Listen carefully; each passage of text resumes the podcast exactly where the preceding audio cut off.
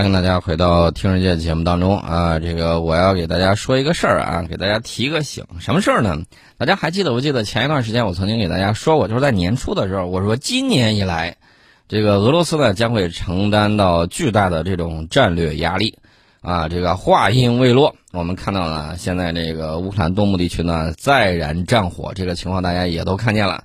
呃，这个情况呢，我简单给大家说一下啊。这个是乌克兰东部的顿巴斯地区局势再度紧张，乌克兰军队和当地武装发生了大规模的这种交火。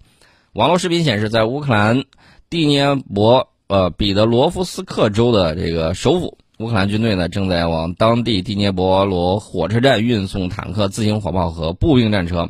根据报道说，一月份以来已经有十四名乌克兰士兵呢。丧生，当然了，网上也有很多这个军迷啊在分析，他们就发现呢，各个这个兵种、各个这个部队，然后正在调动集结，然后呢，据说还遭到了这个伏击圈，然后被诱到伏击圈里头，然后大规模的这种机械化作战，然后被打的是迎头痛击啊，这个情况都有的，不知道大家有没有注意到？所以看来我们之前呢提醒大家注意的这个事情啊，它果不其然也就发生了。那么我们接下来还是要跟大家说一下这个乌克兰这边的这个情况啊。这两天还有一个事儿，呃，什么事儿呢？我们知道苏联时期啊，这个留下了一个很不好的一个习惯，什么酗酒。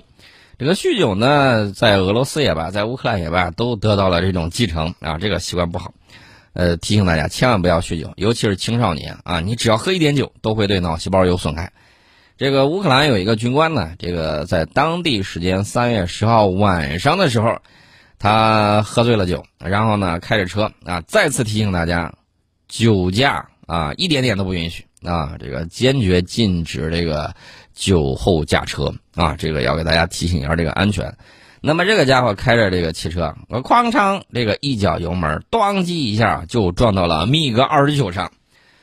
直接把米格二十九战斗机的这个发动机给撞毁了，从后面进行了追尾啊！事故原因就是刚才我说的，喝醉酒把车开上了跑道，然后迎头撞击，然后你看到他那个小汽车前脸基本上撞坏了，然后这个米格二十九呢，这个撞到了那个尾部，还导致战机起火，这个大火呢把这个飞机的屁股基本上给烧的差不多了，烧下去了有三分之一啊，其他零部件也有损坏。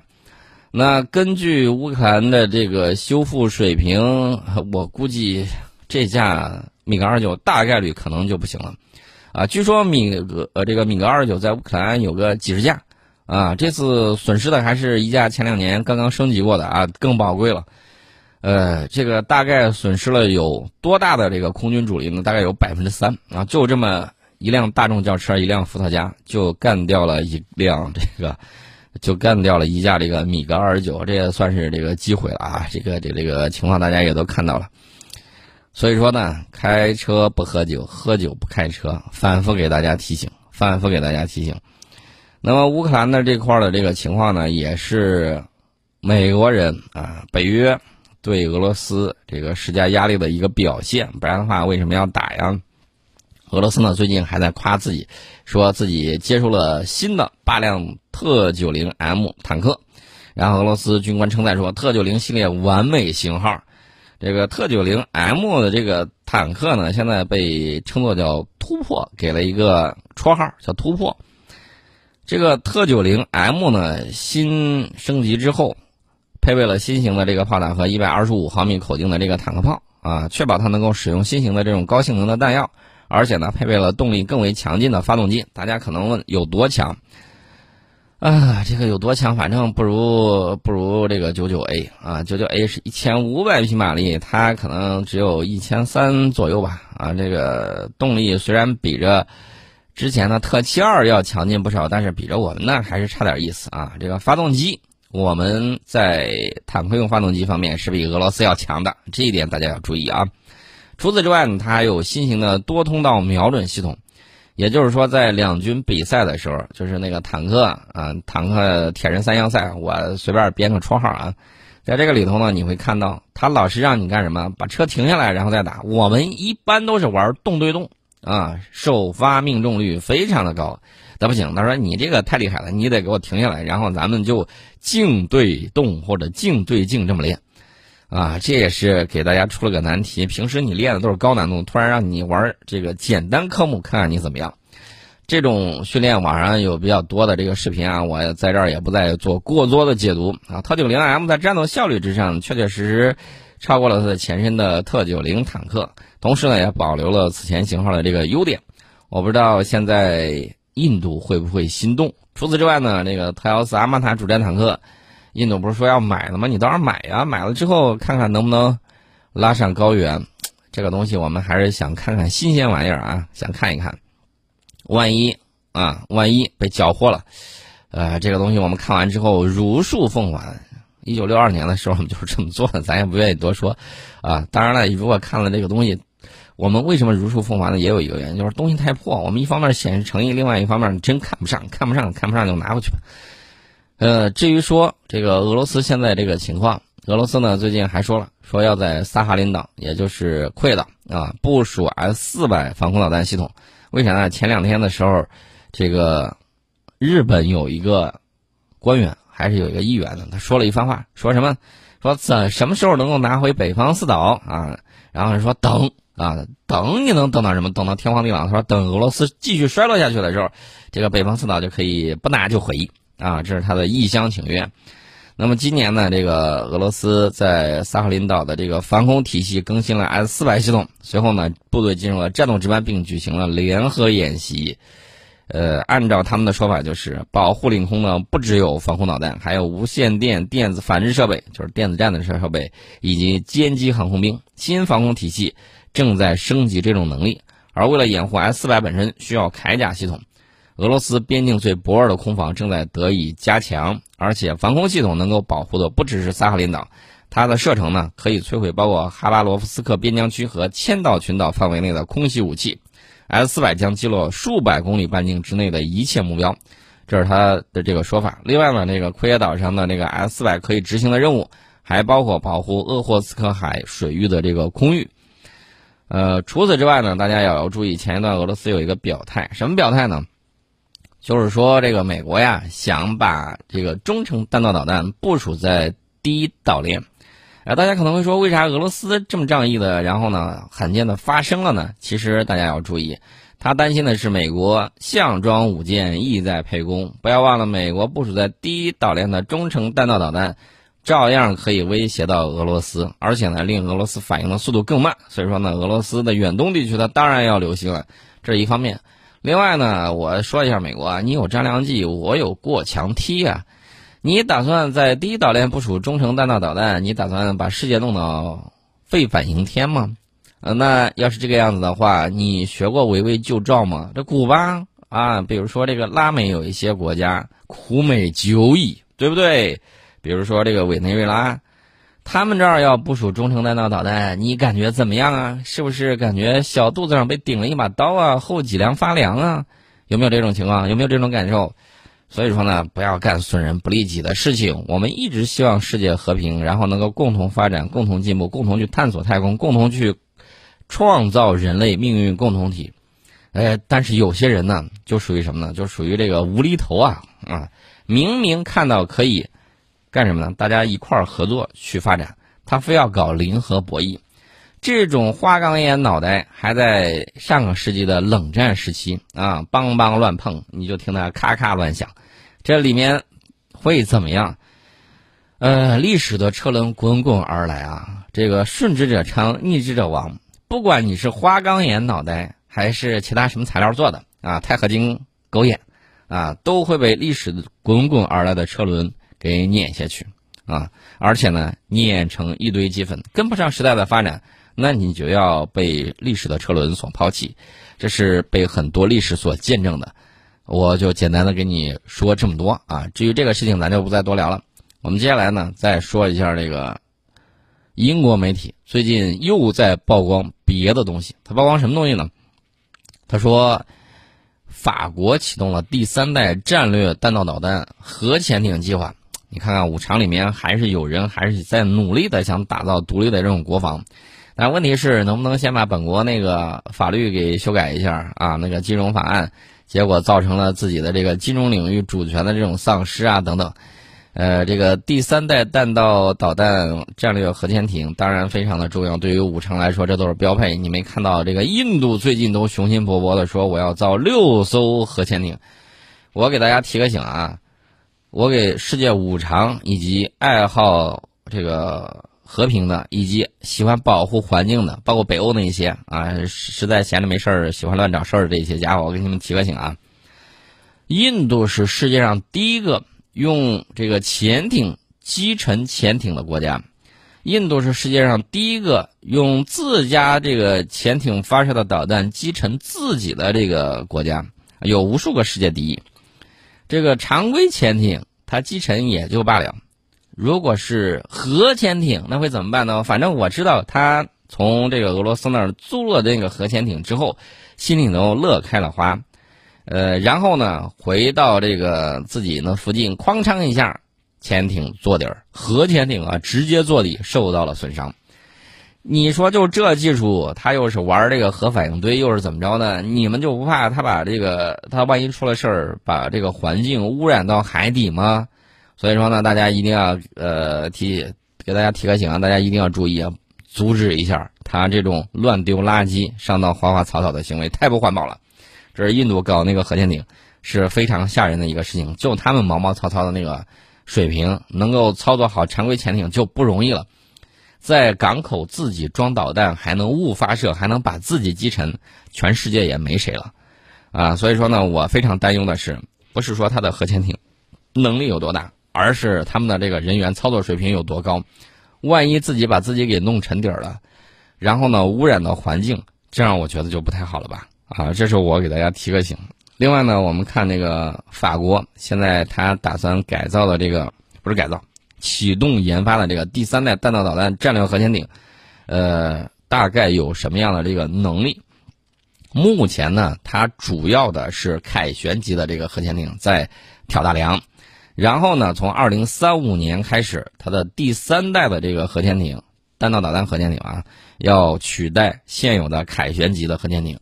以保持战略海洋部队的威慑能力，至少保证有一艘战略弹道导弹核潜艇执行长期巡逻的这个任务。呃，这是俄罗斯，呃，这这是法国打算去搞的。那么据说啊，签了是四艘四艘的这个研发合同。啊，将来怎么样，怎么办好它啊？这个事情看法国怎么干。然后呢，这个梭鱼级核攻击型潜艇是有一定的教训的。啊，据说。这个法国呢，这次要提高它的新型弹道导弹核潜艇的声学判断能力，改进流体力学，提高机动性能，以及加装更安静的推进系统，用新的涂层来提高隐身能力。技术上有更先进的传感器，尤其是用于潜艇探测的传感器。这一切旨在应对未来五十年内可能出现的这种威胁。啊，未来五十年再说吧，未来五十年再说吧。这个事情怎么讲呢？未来五十年，这个事情真的不好说呀。技术万一有了巨大的这种发展，到时候这个东西能不能应付五十年，或者说二十年，可能都是一大关。欢迎大家回到听世界节目当中。我刚才呢，这个在听广告的时候，掐指这么一算啊，这个咱们的小兔兔啊，也就是我们的这个。月球车啊，现在已经在月球背面，就是我们嫦娥四号已经在月球背面顺利工作了八百零二个地球日。那么在第二十八月昼期间呢，这个月球车它要用它那个全景相机至少环拍探测一次，啊，预计接近月午探测。这个红外成像光谱仪至少要探测两次，进行一次定标。在红外成像光谱仪开展探测的同时，同步开展的是中性原子探测仪的探测。行驶过程之中，测月雷达同步进行探测。这是我们的这个小兔兔的，刚才突然想到它了。呃，这个嫦娥四号着陆器还有玉兔二号月球车呢，现在也在这个进行第二十八月昼的这个探索。再过一段时间呢，可能又要再进入这个休眠，然后呢，等到下一个这个轮回的时候，重新再唤醒。呃，在这儿呢，我也说一下我们的这个火星探测。火星探测呢，其实时间越来越快啊。现在大家看到今天已经三幺五了，那么最快的话到五一假期之后啊，最晚的话六一儿童节之后，反正你总能赶上假。然后呢，我们的这个月呃不是月球，是火星车就要探测火星了，这个也是大家非常期待的事情啊。我们祝它一切顺利。这是我们说到的我们的小兔兔以及我们的这个天问。那我说一下国际空间站。国际空间站呢，前段时间我们不是说它漏气儿了吗？漏气儿了之后啊，后来呢，他们想办法啊，这个把这个东西给修了。到底是咋修呢？我再给大家说一下。呃，他们找来找去，找去找来，终于找到的是俄罗斯建造的一个服务舱。哎，里头可能有那个小沙眼儿啊，不知道什么东西导致漏气。然后俄罗斯航天局的宇航员呢，拿出来这个钻头，还有这个密封材料，其实你可以理解为胶水啊，太空胶水，然后就拿出来去用了。那这次轻微漏气呢，应该是该模块的这个传输室的两个微小裂缝引起的，不知道是不是这个流星打上去了，还是怎么着呢？还是这个金属疲劳？俄罗斯航天局表示，其中一条裂缝呢不到一英寸长，这个舱包括一个航天器的对接口。俄罗斯目前有两名宇航员停留在国际空间站上。虽然说这个钻进国际空间站听起来比较有戏剧性，但是它有一个实际的目的，就是为了密封这个裂缝，要使用两种密封膏和密封材料。这个裂缝的边缘呢，用三毫米的这个钻头去钻孔，以限制可能的裂缝生长，然后使用密封膏和加固补丁来完成修复的这个工作。